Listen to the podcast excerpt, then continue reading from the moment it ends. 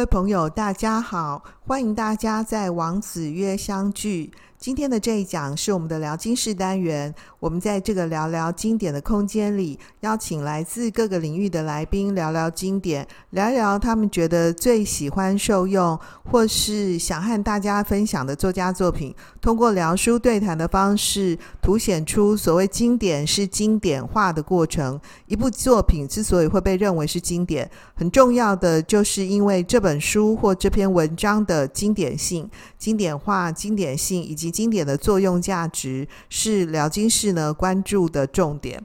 呃，因为接续着呢，我们前面几个月呢，跟各位分享呢，Roger 啊，疫情后的初夏浪漫体验啊，他的这个海峡论坛的经验呢，我们后台就收到一些朋友呢给我们的回馈啊。那呢，刚好 Roger 呢最近又有个行程呢，到美国。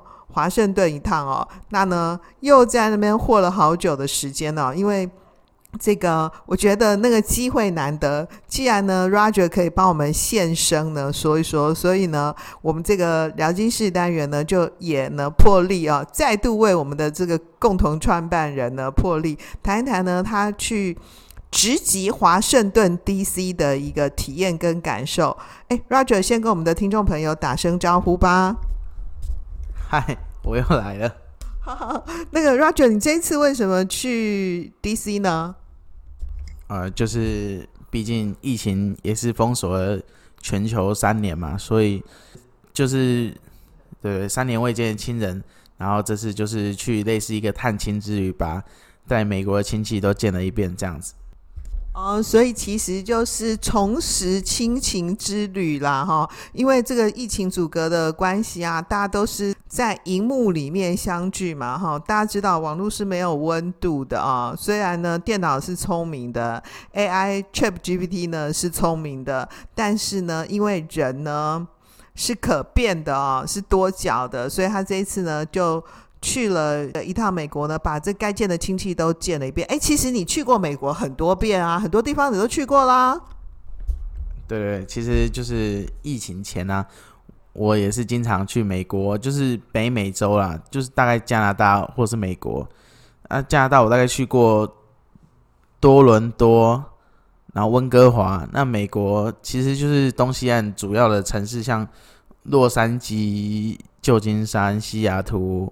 佛罗里达、纽约、华盛顿这些啦，哇，如数家珍呢！我靠，美国都没去过，加拿大我去过啦。哈，加拿大我我记得是去旅行，然后去加拿大就看很多国家公园嘛。坦白说，我觉得加拿大 啊没有很好玩，因为国家公园都是树啊，不能买东西。我喜欢买东西的那一种哈。不过其实它就风光蛮好的，就是大概。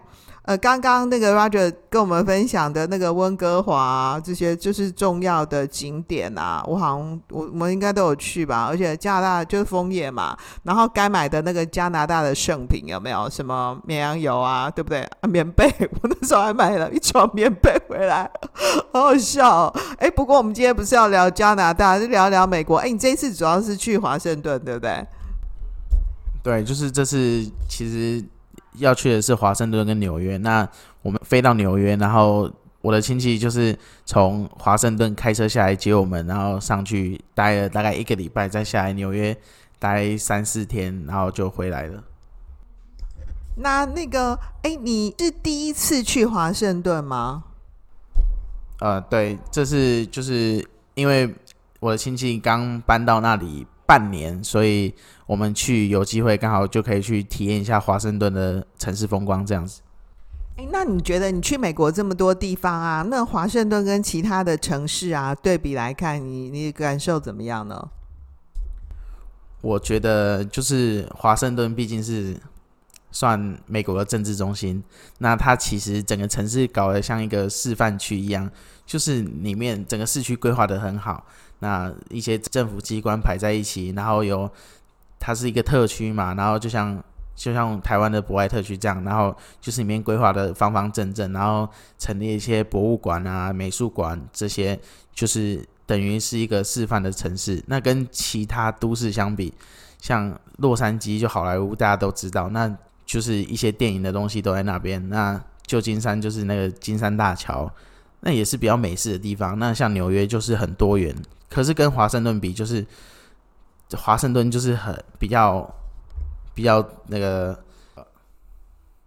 我们可不可以这样说？就是它比较规范，像是那个格子这样一格一格一格很规范这样。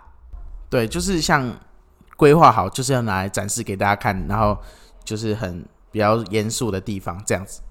然后也很精品、很精致，就是告诉你说我就是高大上，是这样意思吗？对啊，就是有一点这种感觉啊。那他们是有意识的要这样做，对吧？这个我是不太确定，但是就是大家对美国这种城市规划来说是比较赞叹，像他们规划城市就是方方正正的，那或许这是他们就是潜意识中就是会有这样的做法。然后因为是政治中心嘛，所以提供呢全部的美国一个很重要的示范性或是典范性的一个。样态，我想可能也是很需要的哦。那这是你对华盛顿的那个，就是比比如说它的那个规划啊，那种建筑啊的一般的的看法。那你觉得除了这个以外呢，还有没有什么呢？那像我去华盛顿，我就觉得就是这个地方相对其他城市来说比较没那么混乱或是混杂。就像其他城市，可能大家有点有点在一个疯狂的状态下，就是大家会有点对立，但是在华盛顿就没什么这种感觉，大家感觉就是像台北市一样，就一般市民上班下班这样，就是大家看起来像很平静，很就不是很平静，就是大家感觉就很和谐的相处在这个城市里面。就是一般的上班下班啊，就是规范的、寻常的、规制的一个生活啦。诶，那我觉得很奇怪，那个它就是一个很上班的地方啊。那然后假日的时候，假日就会真的就都没人了吗？因为政府不是放假吗？呃，对美国来说，真的就是五六日五。诶，他们其实有的地方在执行，就是一周只上四天班，然后其实五六日就会直接放假。那对他们来说，他们觉得就是我的 work。就是我做好我分内事，那我不拖延也不迟交，反正就是我能做完我的事情，那 OK 三天就 OK。那其实放三天，政府机关可能只会有一点点人，那大部分的人也是像一般市民一样会出来游玩，哦，或是有的美国人其实有时候五六日觉得很累，就会在家里就自己在自己家的后院休息这样子。呃，所以他们其实就是。工作生活其实是很有一个很规范的界限，然后其实大家会觉得说，一个礼拜放假三天，也就是是就是我我的人类生活里面就是很重要的考虑，不要全部我的生命都在 work，这样比起来我们好社畜哦。虽然我们现在感觉说是什么周休二日，没有，其实有的产业也没有真的周休二日，然后或者是用给你轮休的，即使是大家会觉得说，呃，那个。很多上班族是六日不用上班，可是是你的人，你的身体不用去公司，搞不好你还是就在家里工作啊。我们真的好社畜哦。好，那除了这个以外，那个华盛顿因为是政治中心嘛，诶，你刚刚提到说是呃不同的人口组成，是外来的人口很多，是不是？诶，华盛顿啊，它相较于一般城市，其他城市会有一个地方，大部分都叫 China Town，就是中国城，华人聚集的地方。那 华盛顿 China Town 很特别，里面都是黑人。那为什么？就是听我的亲戚说，就是华盛顿其实就是真的，就是不同的阶级都会在这里，那就是很相处的和谐。像这种黑人，其实大部分是中产阶级的。那他们就是也是生活在这座都市里，而像华人就会比较少一点。相较来说，华人就做比比较，就是他们不会不太安于现况，他们会移动。那这个 China Town 可能就变成流于形式，那都是黑人在那边，中产阶级人留在那边生活这样子。所以是华盛顿的中国城就没那么多华人，反而是黑人。那如果对比于纽约的话，纽约的中国城就真的是比较中国中国城这样的意思哦。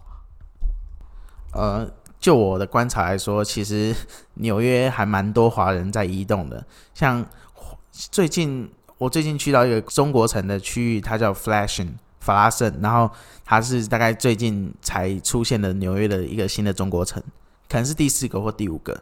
那那边其实真的就是华人聚集的地方，就像走在那边买东西干嘛，完全不需要用到英文，你说中文大家都都能通。那买水果也是，它标示都是中文，英文反而相对很少，但是它就是用一个中文标示，然后下面写美金这样子。那你刚刚谈说像是那个呃华盛顿呐，那它的这个交通公共的运输，你有体验吗？呃，在华盛顿的这一个礼拜，我都是搭地铁。呃，像我会请亲戚，就是在我们到最近的地铁站，然后我们搭地铁出行这样子。因为毕竟美国地很大嘛，那要有地铁的地方才能方便我们出行。那不然一般的地方只能开车。那它的地铁在美国属于很后来才规划的，所以它的地铁站其实非常的一致，它就是用。清水模那种概念，然后每个车站长得一模一样，然后它的纵横都规划好，所以不会有要换线，然后会走很远的问题。就是以一个规划来说，是非常完美的地铁，我觉得。所以就是还蛮容易找，然后蛮蛮容易辨识的。就我坐那个地铁去什么地方，这样标识都很清楚，就不会迷宫这样子。然后我就很容易可以通过那个地铁去每个站点接驳，然后去哪边玩都很方便，是不是这意思？对，就是他们城市规划很好，那个几乎所有景点在地铁站一出来，五分钟之内。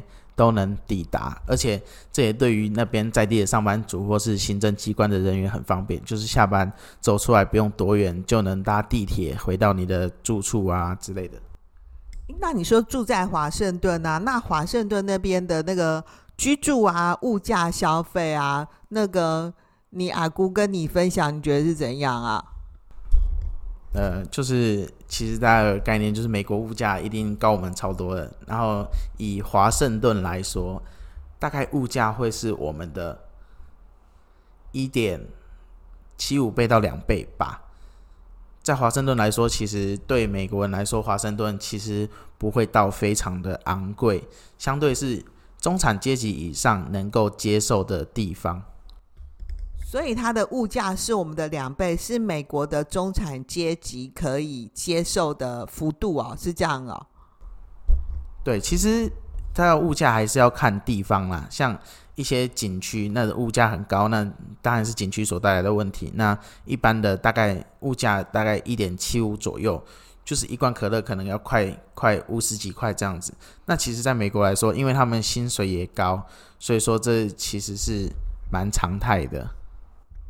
那如果你有吃麦当劳吗？美国的麦当劳用麦当劳来做比喻的话，那假设像我们现在的麦当劳全餐大概是一百八左右台币哦，那你当然就是故意要买那个很便宜的全餐也是可以啦，就是它一百五、一百六、一百七、一百八左右一个麦当劳套餐。那呢，刚刚 Roger 跟我们分享说，如果用可乐来比的话呢，那它一瓶可乐可能五十几块六十，对不对？那如果麦当劳餐也是像这样的，一点七五倍。对，像其实你去美国要吃麦当劳，那你大概一个人一餐大概就会吃大概十块十一块美金这样子，那换算下来可能要三百四、三百三到三百五左右的价格，那其实就是也反映在两倍这件事上面。对，所以你看这个物价真的很高哈。可是因为从他们的收入来看，是中产阶级可以接受的物价哈。所以，那你阿姑家呢？那个家里的住房，他好像外外国人、美国人的那个家都有院子，诶，是这样？对，像我亲戚家，他是刚从佛罗里达搬上来。那那其实公司他们公司福利都还不错，就是你如果从一个州搬到另外一个州，或是一个比较远的距离移动，它会有一个 relocation 的费用，它会帮你出。那他现在在华盛顿郊区，算郊区，开车到市区大概四十分钟的地方，它有一，它的是一栋房子。那房子通常都会附院子，那整个地大概加起来八百平。哇！那房子大概占八十平，但是其实这有很严重的问题，因为美国人通常都是需要修剪草皮的，所以说，据亲戚所说，就是如果下雨，大概每天都要剪一次草。那如果没下雨，那整个冬天都不用剪草也没关系。那这可能是造成他最困扰的目前的一个部分，这样子。所以各位，你就可以发现，我们在影集里面看到那种漂漂亮亮的院子，有没有？那是要付出代价的。我光是想说，他家八十坪，哇，我就觉得好爽啊！好，那呢，这个可是这么大的屋舍呢，就得要自己维护啊，因为美国的人工是很贵的。对美国人来说，就是自己会修剪草坪，自己会水电，不分男女哦，自己会水电是一件。呃，相对来看寻常的事情，然后那我们台湾人，以我来说，我连换个灯泡我都没办法换。对，按、啊、说王老师怎么不自己换就好？就是没办法自己换呐、啊，请一个师傅来换一次啊。光是人工，他啥事都不做，灯泡我得自己弄，你得花八百块钱，他都还爱要不要？因为师傅就真的没空。所以这是一个呃，我们在台湾生活啊，跟国外生活一个很大的不同的地方哦。那呢，刚刚 Roger 跟我们分享呢，交通啊，然后。地铁啊，物价消费啊，哎，那您您刚刚我们在那个 re 稿的时候，你还有提到说他们的那个路人的样貌，这个是怎么样的情况？要不要再跟我们进一步说一下？就是以这件事来说，我觉得就是不同城市之间人种比例的组合不太一样。就是说，像我刚才提到华盛顿，就是蛮多这种中产阶级的，不管是黑人也好，就是反正白人会比较少。那像在纽约那种华尔街，其实华尔街上真的出现八九成都会是白人，这种像这种组合，其实很明显，你就会看出不同。哎，很奇怪，为什么政治中心反而是黑人比较多啊？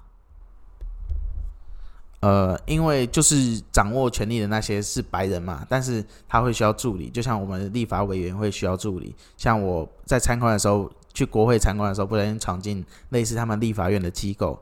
那其实下面助理各种肤色都有，但是真正政客都基本上是白人在做事。那这种政客总是要人辅佐的嘛，那但你也不能绝对说我的助理要是白人，所以说我觉得这种现象反而会出现。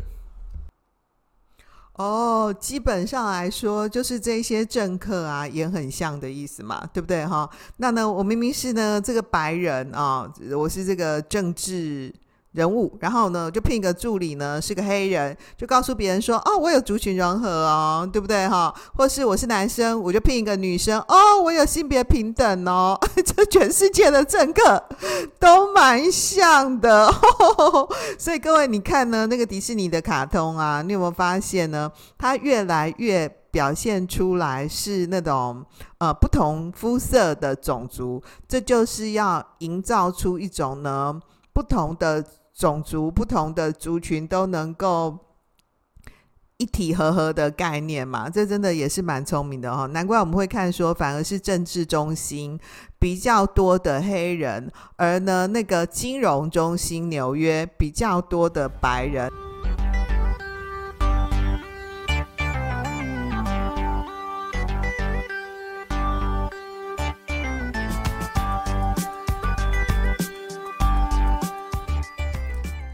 天的重点整理，Roger 呢跟我们分享说，美国啊的华盛顿呢，作为美国的政治中心啊，它的城市规划呢非常具有规范哦，很整齐，很条理有序哦，呃，就像是样品这样子，很精致啊，是具有呢示范作用的中心城市。在美国的中国城里头呢，这个黑人呢以及中产阶级呢比较多，虽然是叫做呢中国城哦，可是华人呢反而比较少哦。那不过呢，在华盛顿里头呢，来自四面八方。的不同的人种呢，大家呢都相处得很和谐，这是他觉得呢很了不起的地方。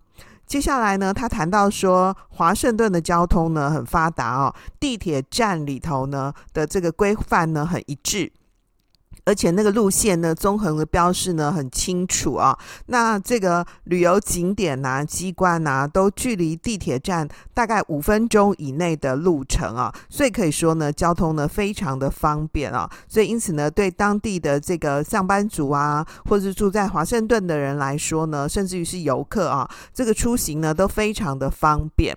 另外呢，Roger 呢也跟我们分享呢，呃，华盛顿的物价呢，在全美国来说呢，是属于一般。中产阶级呢可以接受的范围，不过其实是台湾物价的一点七到两倍左右啊，所以对我们来说其实还是有点贵的啊。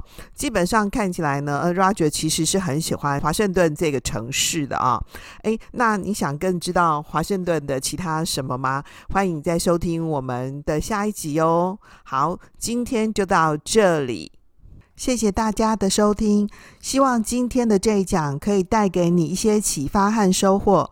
如果你是在 Apple Podcast 上收听我们的朋友，盼望你帮我们五星评价或留言，让我们透过经典好声音，感受经典智慧，一起发现一个更好的自己。我是王老师，我们下次见哦，拜拜。